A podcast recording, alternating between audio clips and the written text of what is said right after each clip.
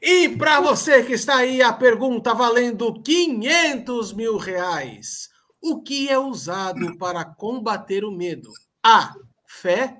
B. Coragem. Ou C. Amor. Fica com a gente, prepare o seu café, que tem parola logo depois da vinheta. Os Paroleiros um jeito simples e divertido de conversar sobre verdades bíblicas. Vambora, que hoje é dia de parola. Olá, pessoal, galera paroleira, parolover. Estamos aqui de volta mais uma vez, parola de número 163, mais uma dentro do tema Perguntas de Deus. E finalmente nós estamos agora adentrando o Novo Testamento, trazendo para vocês perguntas que Jesus fez. Você sabia que existem mais de 110 perguntas de Jesus no Novo Testamento? Mas não fique nervoso, calma. Nós não vamos trazer todas. Vamos selecionar apenas algumas para a gente estar tá conversando aqui nas próximas semanas, porque a ideia é a gente estender até o final de 2022, 23, aliás. E estamos aqui na nossa escalação com Oráculo Decano e Mente Brilhante para a gente parolar hoje, então, sobre esta primeira pergunta que Jesus fez aos seus discípulos, que está lá registrado no capítulo 8 do Evangelho de Mateus, no seu versículo 26. E aí, oráculo, e aí, mente brilhante, prontos para mais uma roda de parola 2D? Não.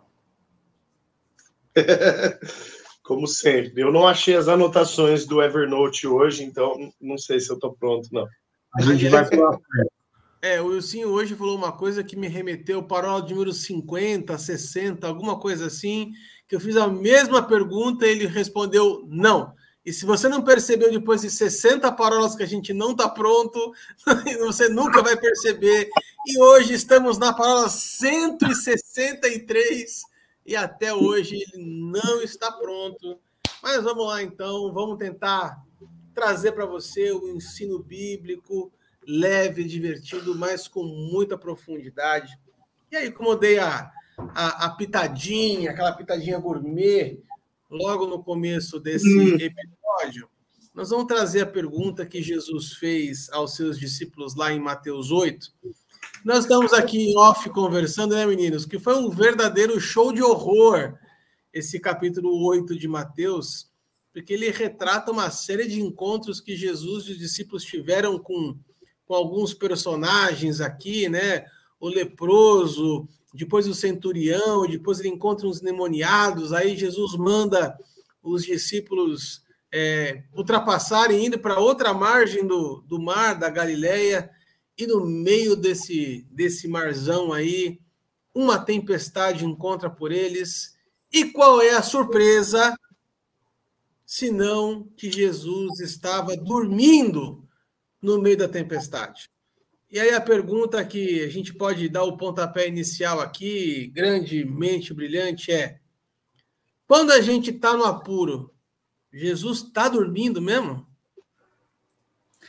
Eu gostaria de rememorar um grande ensino de oráculo de quando eu era um pequeno bebê na fé, quando ele fez o estudo para mim naquela sala, tomando um tereré, quando Elias vira e fala aos profetas de Baal: Olhem lá, talvez o seu Deus esteja dormindo, tirando uma sonequinha Olha lá, talvez ele esteja, e aí no original, isso quem me mostrou foi o Paulinho. No original diz ele está no banheiro fazendo as suas necessidades.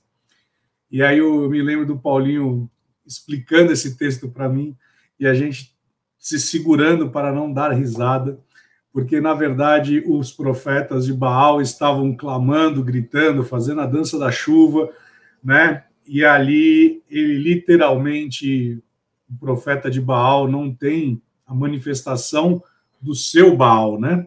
Mas quando. Era a dança, dança do fogo, aquela, dança do é, fogo. É, é, dança do fogo.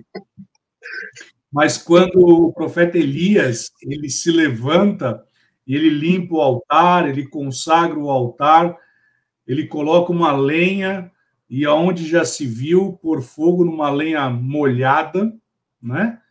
E ali nós vemos que de fato o nosso Deus ele não dorme, não dormita, né? E aí eu trago então para esse texto que você trouxe aqui, porque se eu não me engano é no livro de Lucas, vai dizer que ele estava com a sua cabeça é, acostada num travesseiro. E é bom lembrar, né, que não é um travesseiro igual eu e você dormimos, não é aquele né, ortobom que você tem lá, de pena de, de pelicanos da Austrália. Não é esse. Não é esse. Na verdade, era um colchão de areia que fazia o equilíbrio no, no, no, navio. E eu me lembrei disso, você fazendo essa pergunta, eu lembrei dessa, dessa vez que o Paulinho ele me explicou a respeito desse texto, porque de fato o nosso Deus ele não dorme, não dormita, né? Ele não ele não pestaneja. Isso para mim nos dá um entendimento de que pode parecer que muitas vezes a situação adversa que nós estamos passando está passando a, a desapercebido, mas um dos nomes de Deus, né, é o Deus que tudo vê.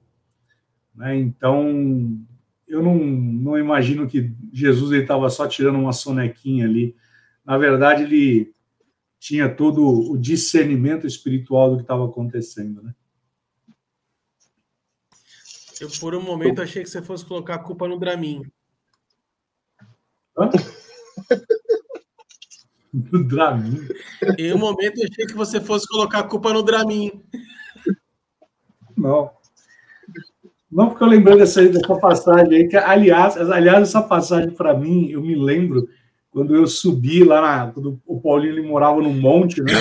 E ali a gente subia aquelas escadarias assim e tal, já fazendo toda uma, uma, uma, uma, uma, um rali a pé.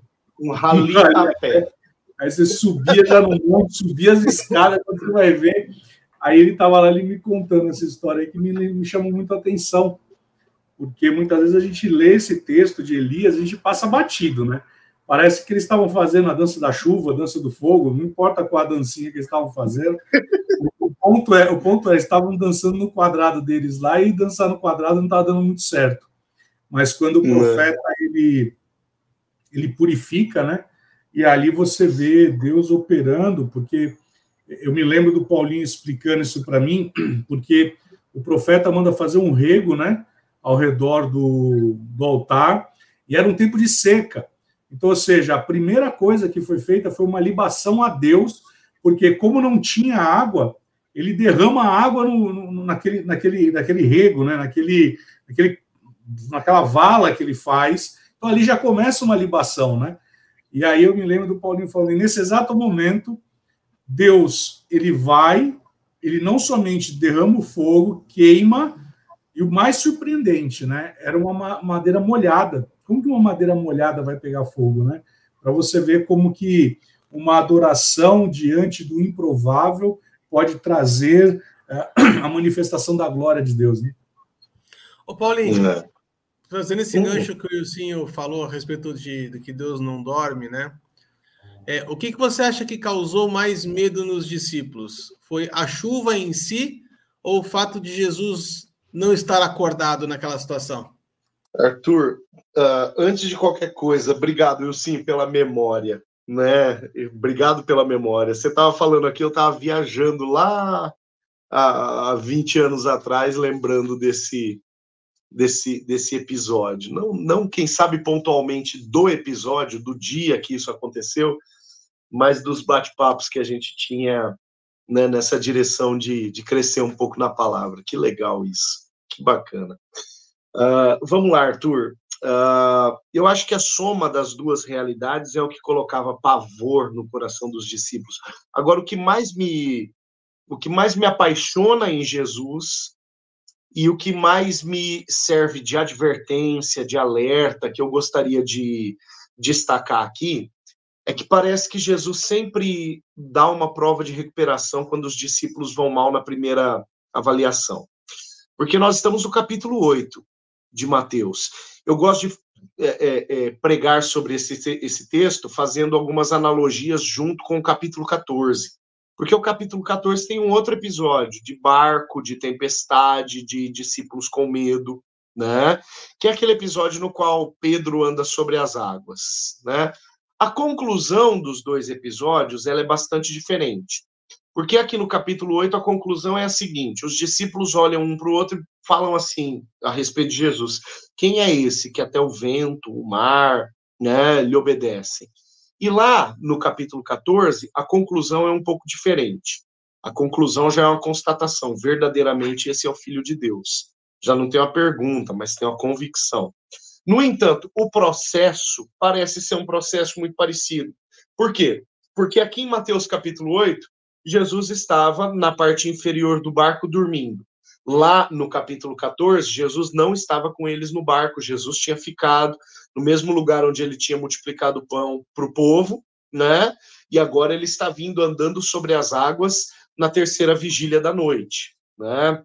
Está caminhando na direção é, é, do pessoal agora, na, na, na, terceira, não, na quarta vigília da noite. Ele está vindo na direção do pessoal é, que está no barco. Né? O panorama, o, o, tempo ao redor do barco era parecido.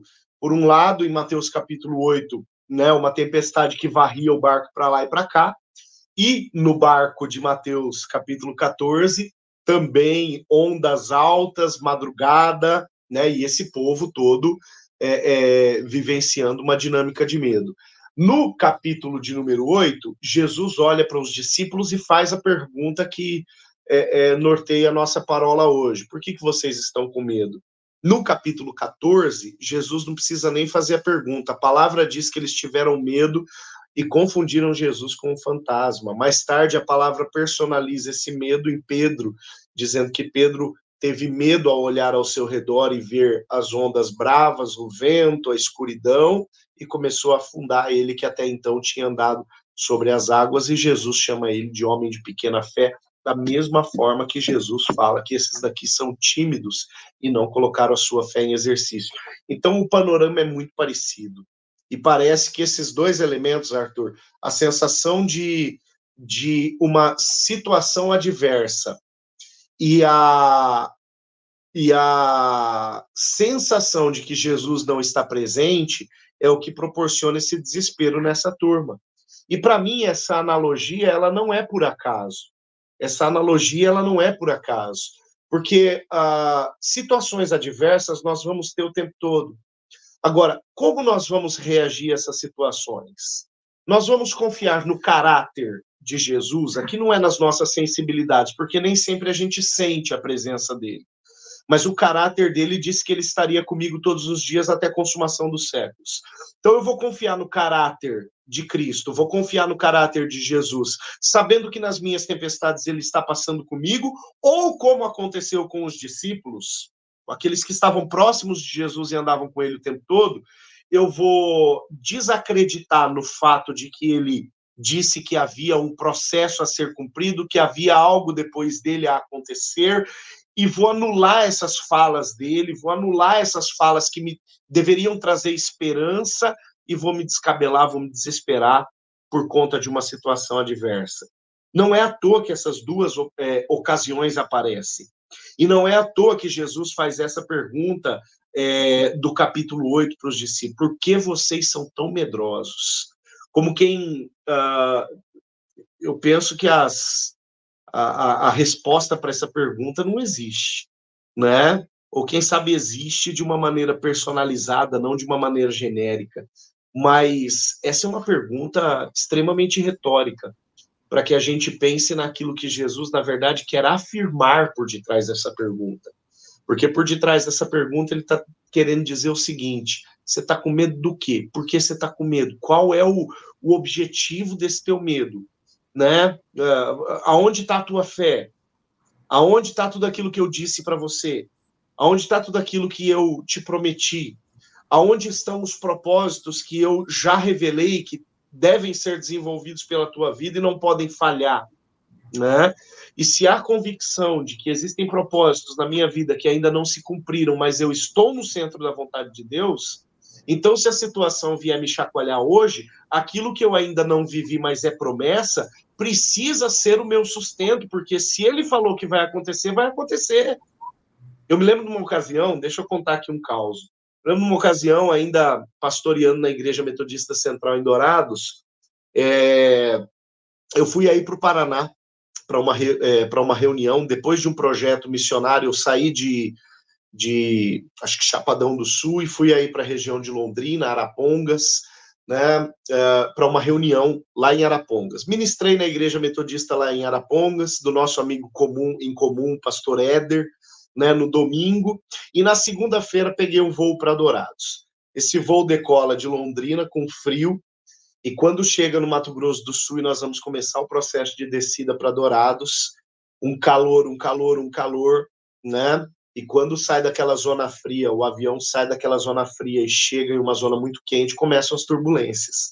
Então, naquele processo de descida, quem sabe a pior turbulência que eu já encarei na minha vida foi naquela ocasião, né? E eu lembro que esse avião tremia, tremia, tremia, tremia, tremia. Do meu lado tinha uma moça com um bebê no colo e ela apertava esse bebê de um tanto que eu falei para ela assim, moça, eu acho que você está apertando um pouco demais a criança. Ela falou, ai, verdade, é que eu tô com medo. E naquela hora eu me lembrei de uma palavra que eu tinha recebido na sala de intercessão do projeto missionário que eu estava em Chapadão do Sul alguns dias antes, é, é, eu me, me lembro de uma, me lembrei de uma palavra que eu tinha recebido. E naquele momento eu falei com a convicção tão grande para aquela moça, falei: fique tranquila que nada vai acontecer nesse avião. Ela falou: Como é que você tem tanta certeza? Eu falei: Porque eu recebi uma palavra do Senhor que ainda não se cumpriu e o meu Deus não mente. Né? A minha convicção naquela hora não foi é, baseada em estatísticas de que avião, é, é, é, aviões são extremamente seguros, de que turbulência é algo completamente normal, né? A gente não acha turbulência normal quando a gente está lá em cima, principalmente quando sacode tudo, né? E, e apertem os cintos, né? Quando vem esses recadinhos assim, a gente fala, não, eu sei que é normal, mas, mas a gente tem que dar uma fingida para achar que está tudo, tudo sob controle. E eu, mas a minha convicção naquele momento veio por conta de uma palavra que o meu Deus havia dito que ainda não havia se cumprido. Eu disse: não, tem uma palavra do meu Deus que ainda não se cumpriu na minha vida, e por conta disso eu sei que nada vai acontecer com esse avião. E a partir daquele momento, aquela convicção inundou meu coração de tal forma, né, que eu continuei viajando tranquilo. Aquele avião ele continuou tremendo até ele atingir uma altitude que, né, esses tremores foram é, diminuindo, mas a convicção que invadiu meu coração naquele momento arrancou todo resquício de receio que poderia existir. Sabe? Os discípulos eles tinham palavra, tanto aqui quanto lá no capítulo 14, eles tinham uh, direção já dada pelo Senhor. Quando Jesus faz essa pergunta, por que vocês estão com medo? É como se Jesus dissesse: Eu não acredito que vocês, tendo vivido o que vocês estão vivendo, tendo visto o que vocês estão vendo, ainda ousam temer. Se nós conhecemos o caráter do nosso Deus, do que, que nós vamos ter medo? Sabendo que Ele mesmo diz que nós não devemos temer. É nisso que você está falando, eu estava vendo na Bíblia TPT, ele tem uma anotação que diz assim: é, por que vocês estão tão covardes com essa pequena fé? Jesus está implicando, né, é, é, dizendo basicamente que se a fé, se eles tivessem o um mínimo de fé, eles dariam um comando à tempestade para que ela parasse. E aí é interessante, né? Porque se você pegar, Pedro está aqui, e Pedro ele foi uma das pessoas mais medrosas, mas quando ele foi cheio do Espírito Santo, ele foi uma das pessoas mais ousadas. Isso que eu acho tremendo na graça, né? Porque enquanto nós ainda não fomos cheios do Espírito Santo, enquanto nós ainda não experimentamos do batismo no Espírito Santo, muitas vezes nós estamos diante do barco, estamos nele, diante das adversidades, diante das situações que nos são contrárias, e nós não estamos nos levantando. Mas quando tem uma pessoa que é cheia do Espírito, sabe? Não há tempestade. Eu estava dando aula no Rema Prisional no sábado e uma senhorinha me deu um testemunho que tudo aquilo que eu ministrei sabe, foi como jogado por terra, porque o testemunho dela foi tão forte, porque ela simplesmente ela deu um testemunho onde o filho dela estava cavando um poço e o homem que estava cavando o poço cobrava por dia e o dia por dia dava mais ou menos 20 mil reais e já estava na casa dos 80 mil para furar o poço artesiano. E o filho já desesperado, sem saber o que fazer, Aí ela foi para o culto e orou e falou: Deus me dá uma resposta. Porque o meu filho não pode sair do prejuízo. Ela contando o testemunho, diz que no meio do culto, um profeta se levanta e fala assim: mulher, você estava conjecturando, mas amanhã, no primeiro horário, você vai ver jorrando água. E disse que quando começa a cavar, saiu uma jorrada. Sabe aquilo que acontece no petróleo, que vai assim, altíssimo? foi metros e metros cúbicos de água. Então, sabe, muitas vezes nós, por ainda não entendermos o nosso novo nascimento, de nós sermos cheios do Espírito Santo, de nós termos nosso espírito recriado, nós andamos em timidez. E aí, para eu só encerrar minha parte aqui, eu me lembro quando Davi se chegou diante de Golias. Porque a palavra do Senhor vai dizer lá em 1 de João que o perfeito amor lança fora todo medo. E aquele que não é aperfeiçoado no amor, ele vive numa vida de tormento. E aqui nós estamos vendo os discípulos, eles vivendo uma vida de tormento, porque eles ainda não conheciam o amor na sua plenitude, como diz lá em Romanos capítulo 5, verso 5. Mas Davi, o nome Davi no original significa o amado, o filho amado. Então ele está diante de um homem, ele diz assim: quem é esse incircunciso? Ou seja, ele era aperfeiçoado no amor, ele sabia porque sabia do caráter de Deus. Então, muitas vezes, é isso mesmo que você falou, Paulinho, porque nós não conhecemos o caráter de Deus, como diz Daniel, capítulo 11, verso 32, né? Porque nós não conhecemos o caráter de Deus, a gente se coloca como vermezinho de Jacó. Mas, na verdade, uhum. quando eu se nos posicionamos nele, entendemos quem ele é, o que ele pode fazer através de nós, sabe? Eu acho que nós vamos nos levantar diante da tempestade, nós vamos dizer tempestade para, nós vamos dizer para os quatro cantos pare, cesse, nós vamos se posicionar de uma forma diferente, como essa mulher ela se posicionou. Ela falou: Pai, o Senhor sabe das minhas necessidades agora, como diz lá em Isaías. Vim depois e arrazoei, diz o Senhor. Ela foi, ela se arrazoou diante do pai, e o pai falou para ela: Olha, amanhã você vai ver jorrar. E isso aconteceu. Então, nós já nascemos de novo, aceitamos a Cristo como Senhor e Salvador das nossas vidas, sabe? Fomos cheios, batizados no Espírito Santo. Nós temos que andar na ousadia do Espírito. Não é à toa que Paulo lhe diz para Timóteo: Timóteo, não foi para um espírito de covardia que você foi chamado, mas foi num espírito de ousadia, de intrepidez e moderação no espírito para você avançar. Sabe, o grande problema é que nós temos ficado de boca fechada diante dos problemas. Ou nós estamos com a boca aberta, mas ao invés de declarando a palavra do Senhor, como diz que ele é o apóstolo, o sumo sacerdote da nossa confissão, nós estamos confessando as armas do diabo. Estamos emprestando os nossos lábios para o diabo, onde não vai dar, não é possível, e aí muitas vezes você começa a questionar. E nós não deveríamos ter esse tipo de atitude. Deveríamos nos levantar diante da adversidade, sabe, na ousadia do espírito e mandar cessar aquela tempestade. A gente estava falando no primeiro bloco a respeito do contexto bíblico, e eu acho que ele é fundamental e importantíssimo para a gente dar o ponto de partida. Mas é, nesse segundo bloco aqui, a gente vai dar uma, uma aprofundada um pouquinho maior dentro do tema medo, e eu acho que é importante a gente estar tá pontuando para quem está nos acompanhando, meninos, de que é, o medo não é uma fraqueza. Né? O medo ele tem o seu valor, ele tem o seu lugar, e o medo é colocado dentro do ser humano como um instinto de sobrevivência. Ou seja, o medo é aquilo que faz com que a gente se mova em situações críticas para que a nossa vida seja preservada. O problema é quando o medo nos paralisa. E aqui é que está a grande, é, a grande virada de chave que a gente quer trazer para vocês. É, e aí, quem está nos acompanhando desde o começo desse bloco, eu comecei essa parola com uma pergunta valendo 500 mil reais. é, a respeito, então, do que, que é usado para combater o medo. E eu trouxe três alternativas. Se tivesse uma quarta alternativa aqui daquela pergunta, seria todas as anteriores, porque cada uma delas tem o seu é, espaço e tem a sua importância no combate ao medo. E eu quero começar aqui, então, só para rememorar, né? Eu falei de fé, de coragem e de amor. Parece meio sem sentido, mas as coisas elas vão acabar se encaixando. O Wilsinho, no começo, aliás, no final do bloco anterior, ele já deu uma palhinha a respeito de da fé como uma ferramenta para você confrontar o medo.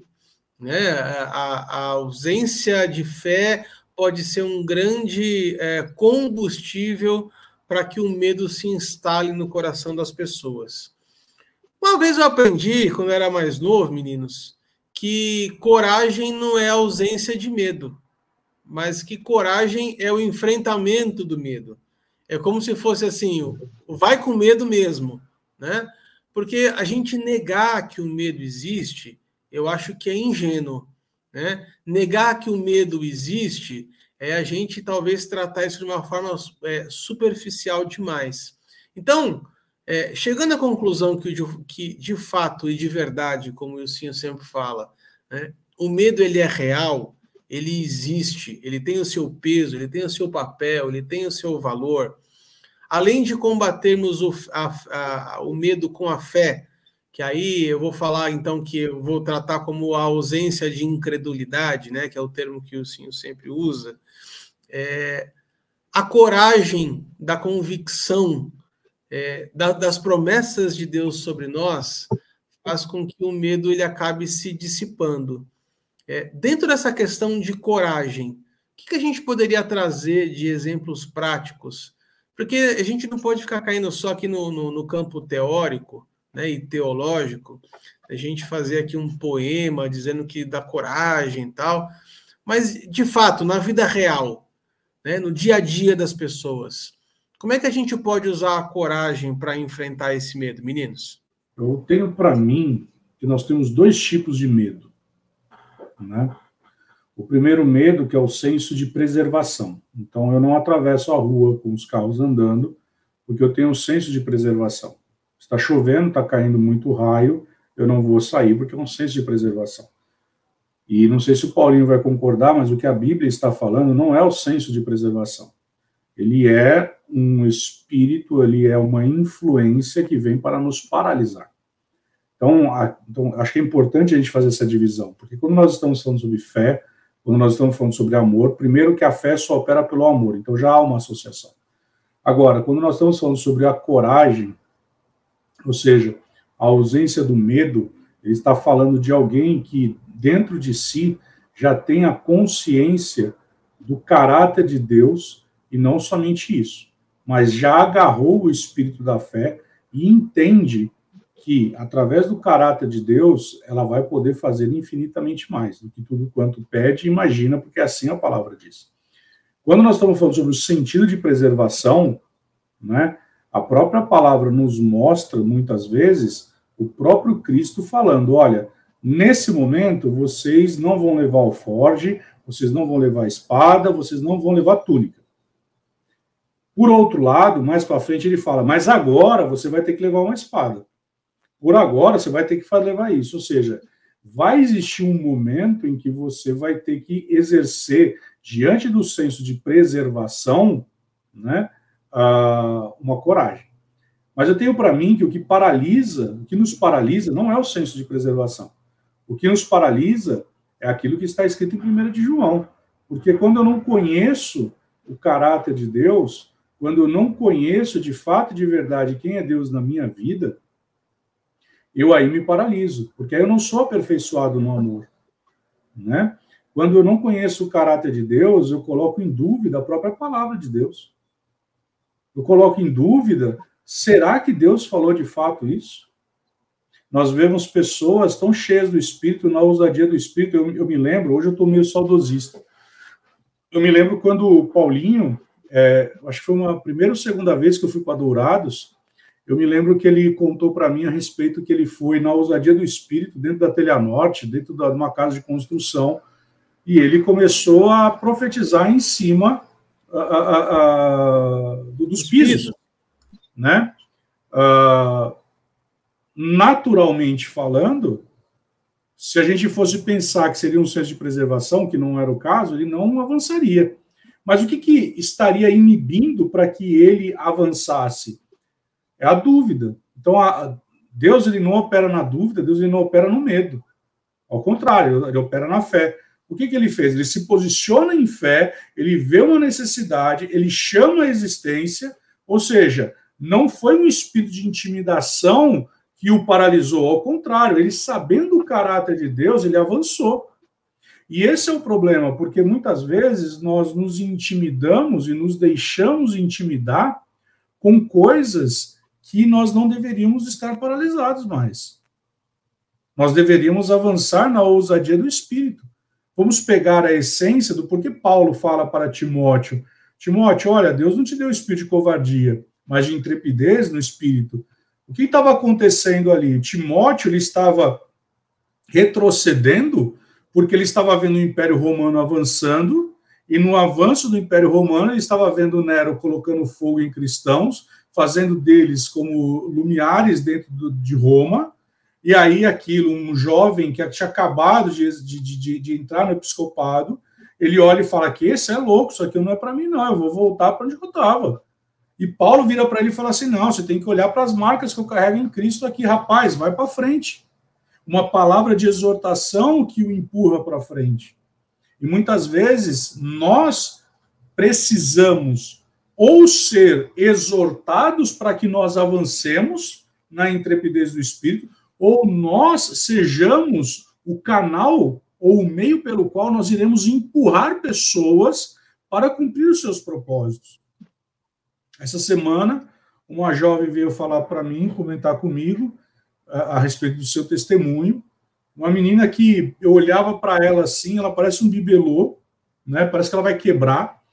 E, e ela contando para mim que o testemunho dela é tão forte, ela contou o testemunho dela, inclusive o testemunho dela foi para as rádios, foi um negócio maluco, assim, porque ela estava indo para a igreja, ligaram do, do, da UTI para ela, dizendo: olha, corre aqui para o hospital. Ela deu meia volta, voltou para o hospital e ela estava tendo no, no, REMA a matéria, a autoridade do crente. Ela entrou no centro cirúrgico, entrou no, no tempo falou assim: Deus, se aquilo que eu estou aprendendo é uma realidade, eu quero que isso se materialize aqui.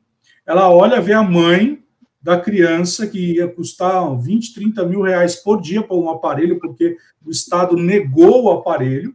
Ela se levanta por dentro e fala: Deus, se aquilo que eu estou aprendendo é uma realidade, vai acontecer. E a mãe ali dobrado os joelhos e ela falando, vai acontecer. E ela começa a declarar aquela intimidação que era meu filho vai morrer, meu paciente vai morrer. Não, ela se levantou por dentro e falou, não vai morrer. E no dia seguinte ligam para ela, ela estava num quarto dormindo lá no hospital e falando assim, olha, pode vir ver a criança aqui porque a criança já não está mais entubada.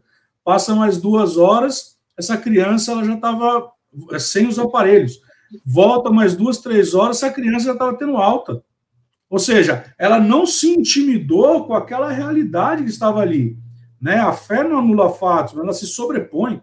Então, quando nós pegamos muitas vezes pessoas que estão tímidas diante de uma situação, porque simplesmente Satanás coloca como que uma, uma cortina diante dos olhos dela e não permite com que a pessoa veja, como diz aquela canção do, do, departamento infantil, o meu Deus é tão grande, é tão grande, é tão grande, é tão grande, o meu Deus é grandão. E a gente deveria ver Deus dessa forma. E muitas vezes nós colocamos Deus num potezinho assim e coloca assim, ah, Deus está aqui, ó. Não, cara, eu gosto muito, eu vou terminar aqui, eu gosto muito de uma ilustração que o Rodrigo Silva faz, ele vira e fala assim: dá uma impressão, que é quando a gente vai falar sobre o bem e o mal, que existe Deus de um lado e o diabo do outro. Não, não existe Deus de um lado e o diabo do outro. Porque a palavra fala que com o sopro da boca Satanás vai ser vencido. Se Deus ele quisesse mesmo, mas nós sabemos que a palavra diz que a terra foi arrendada por um período para Satanás, está lá em Apocalipse e tudo mais, não vamos entrar nesse mérito. Mas enquanto Satanás está reinando nessa terra aqui, mas sabe de uma coisa? Se Deus ele quisesse fazer, ele faria assim, ó, acabou.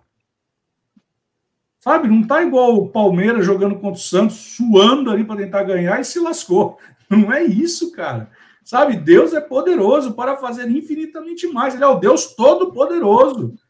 Então nós não podemos é, é olhar para as, para as adversidades e simplesmente não vai dar mais. É, o diagnóstico do médico falou, então está falado, não, nós temos que nos levantar por dentro, sabendo que o meu Deus ele é poderoso para fazer infinitamente mais do que tudo quanto nós pedimos, pensamos ou imaginamos.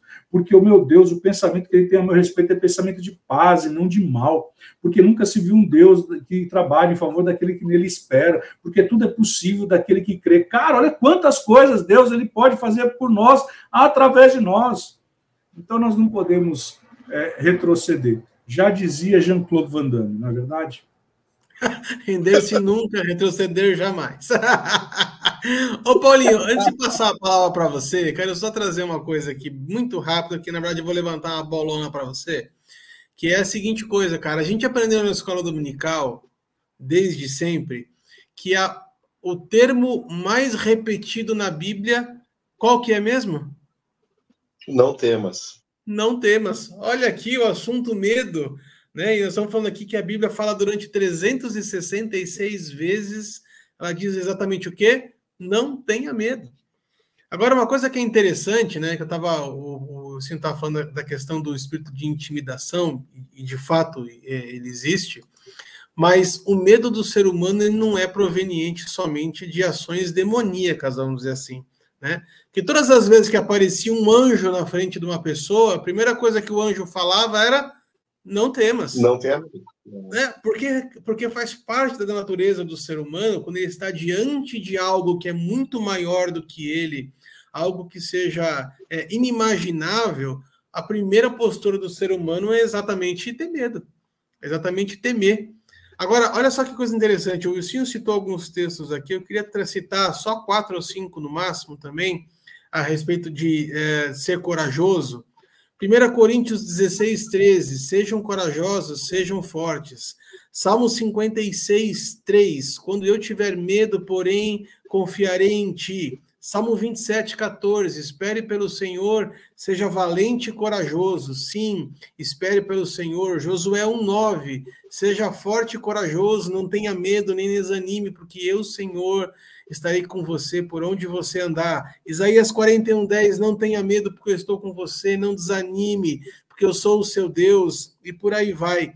Deuteronômio 31, 8. Não tenha medo nem desanime, pois o próprio Senhor irá diante de vocês, ele estará com vocês, não deixará vocês nem é, os abandonará. E assim, tantos outros textos que a gente pode estar citando aqui a respeito de que a gente não deve ter medo, mas que a gente deve ser forte e corajoso. Então, eu tenho certeza que você vai trazer muitas outras coisas aqui, mas eu queria trazer esses contextos bíblicos aqui, e aí eu já jogo a bola para você. Mas dentro de todas essas, essas citações da palavra, Arthur, principalmente aquelas que não são apenas orientações no meio de outras orientações, porque existem ocasiões nas quais a palavra ela traz orientações é, sem necessariamente que essas orientações estejam vinculadas a algum episódio. Mas em alguns casos, a palavra não tem, mas ela vem vinculada a algum episódio. E aí, enquanto o Wilson falava, eu ficava. Eu, eu, eu travei numa frase que o Wilson falou. Ele disse: a fé ela não anula os fatos, mas ela se sobrepõe a eles. Né? Eu travei nessa fala e, e fiquei pensando algumas, algumas questões. E Deus me fez pensar numa criança. Uma criança, ela não tem medo de nada, a não ser, a não ser, uma criança recém-nascida, tá? A não ser é, a ausência daquela que lhe representa segurança, no caso, a sua mãe. Né? Então, eu, eu, eu acompanhei o parto da minha filha Alice. Eu não acompanhei o parto do Gabriel, o médico do parto do Gabriel não deixava, mas a médica da Alice aqui em Presidente Prudente já deixava. E eu acompanhei o parto da Alice. E, e eu tenho filmado uma cena muito engraçada, muito engraçada. Porque quando a médica tirou a Alice, Alice não terminou nem de sair da barriga, já começou aquela gritaria. E, e, foi uma primeira faxina, os médicos fazem ali, enfermeiros, médicos fazem uma limpeza rápida no bebê e já colocam o bebê do lado da mãe, né? E aí nessa hora a médica me chamou para aproximar, para chegar mais próximo ali, e eu fui filmando tudo aquilo e já fazendo selfie para participar daquele momento. E a enfermeira colocava a Alice perto da Flávia e a Alice parava de chorar. Era como se é, é, como se ligasse é, é, algo entre uma e a outra. E a enfermeira então tirava ali, se abria o berreiro. E aquilo virou uma brincadeira. Falou: ah, que engraçado. Colocava perto, parava. Tirava, chorava. Colocava perto, parava. Tirava, chorava. Ela fez isso umas três vezes. E repetiu-se isso. Uh, e aí eu fiquei lembrando dessa cena e justamente pensando nisso. Uma criança, quando afasta-se daquilo que lhe representa uh, segurança, aí sim ela tem medo. Mas das demais coisas que ela não conhece ainda, ela não tem medo. Por que, que a gente precisa advertir o nosso filho quando ele está crescendo que não pode colocar o dedinho na tomada? Né? Justamente pelo fato que ele não sabe, que não pode colocar determinadas coisas na boca, que não pode pegar um bichinho que ele vê no chão. A gente precisa advertir a criança porque ela não sabe que aquilo representa um risco para ela. Ela ainda não não, não, não registrou a informação de que aquilo é um risco para ela. Pois bem, quanto mais essa criança vai sendo exposta às realidades do mundo, mais ela vai sendo exposta igualmente aos riscos do mundo. Né? E assim somos nós. Assim somos nós. Quanto mais nós somos expostos às realidades do mundo, àquilo que a gente sabe que conota alguma esfera de risco, nós corremos o risco de temermos de uma maneira que seja descontrolada. E aí cai bem aquilo que você falou logo no início desse bloco. Uh, a coragem não é a ausência de medo, mas é o medo sob controle. E quem sabe o medo acompanhado de um senso de responsabilidade que diga assim: eu posso estar com medo, porque de fato esta determinada situação ela me conota alguma espécie de risco. No entanto, eu devo fazer. No entanto, é o que eu devo fazer. É o senso de dever. Né? Lembra de Jesus no, no Getsemane? Pai, se possível, passe de mim esse cálice. Contudo, faça-se a tua vontade, não a minha. O senso de dever gritou mais alto ali. Ou como o Wilson falou agora há pouco, a fé se sobrepôs ao fato. Era fato que Jesus sofreria, era fato que ele teria dor, era fato que ele seria humilhado, era fato que a morte dele seria, seria lenta, humilhante e dolorosa. Tudo isso era fato. Mas a fé, a convicção sobrepôs-se a tudo isso. O senso de responsabilidade sobrepôs-se a tudo isso.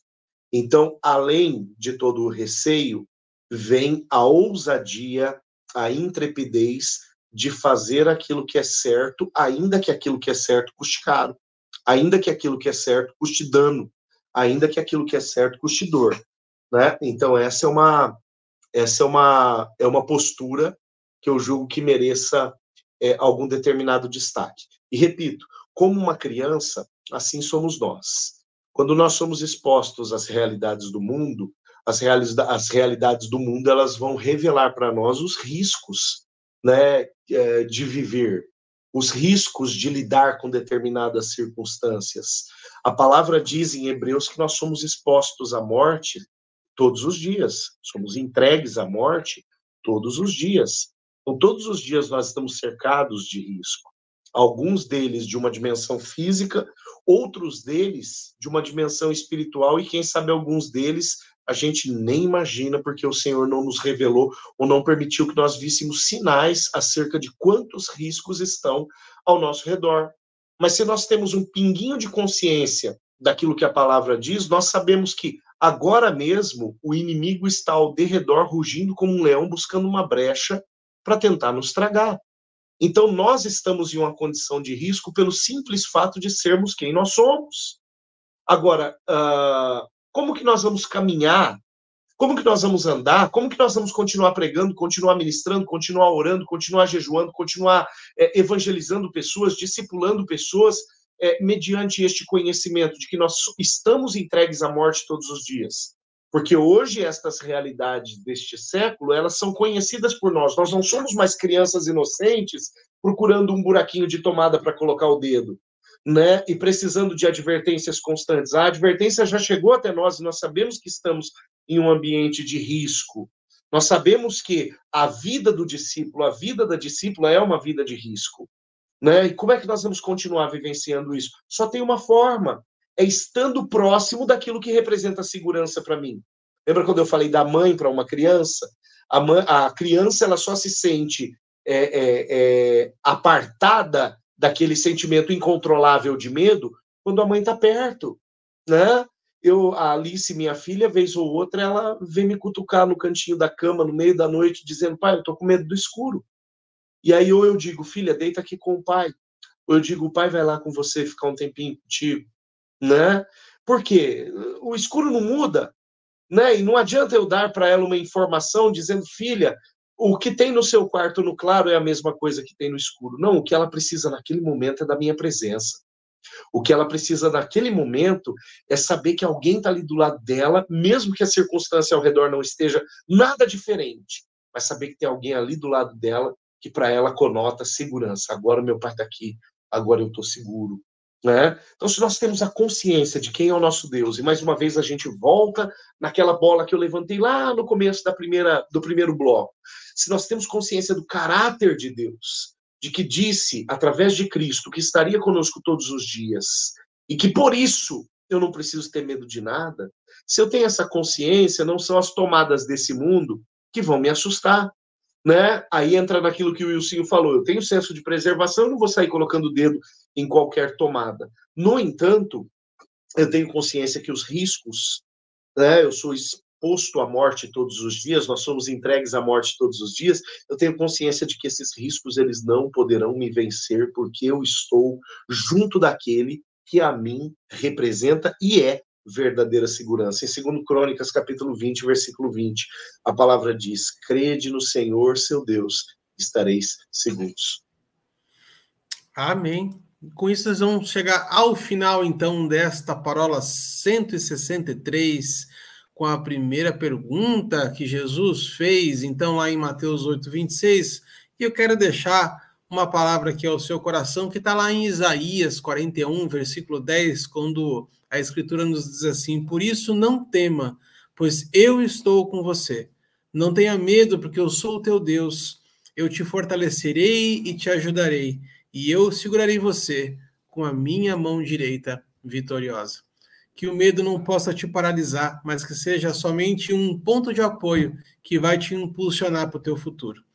Em nome de Jesus, tenha uma semana abençoada. Na semana que vem nós vamos nos encontrar de novo com mais uma roda de parola inédita. Siga-nos nas nossas redes sociais, no YouTube, no Instagram, no Facebook e nas principais plataformas em formato de podcast. Pesquisa em qual você quiser. Nós vamos estar lá também. Um grande abraço, fiquem com Deus e até a próxima.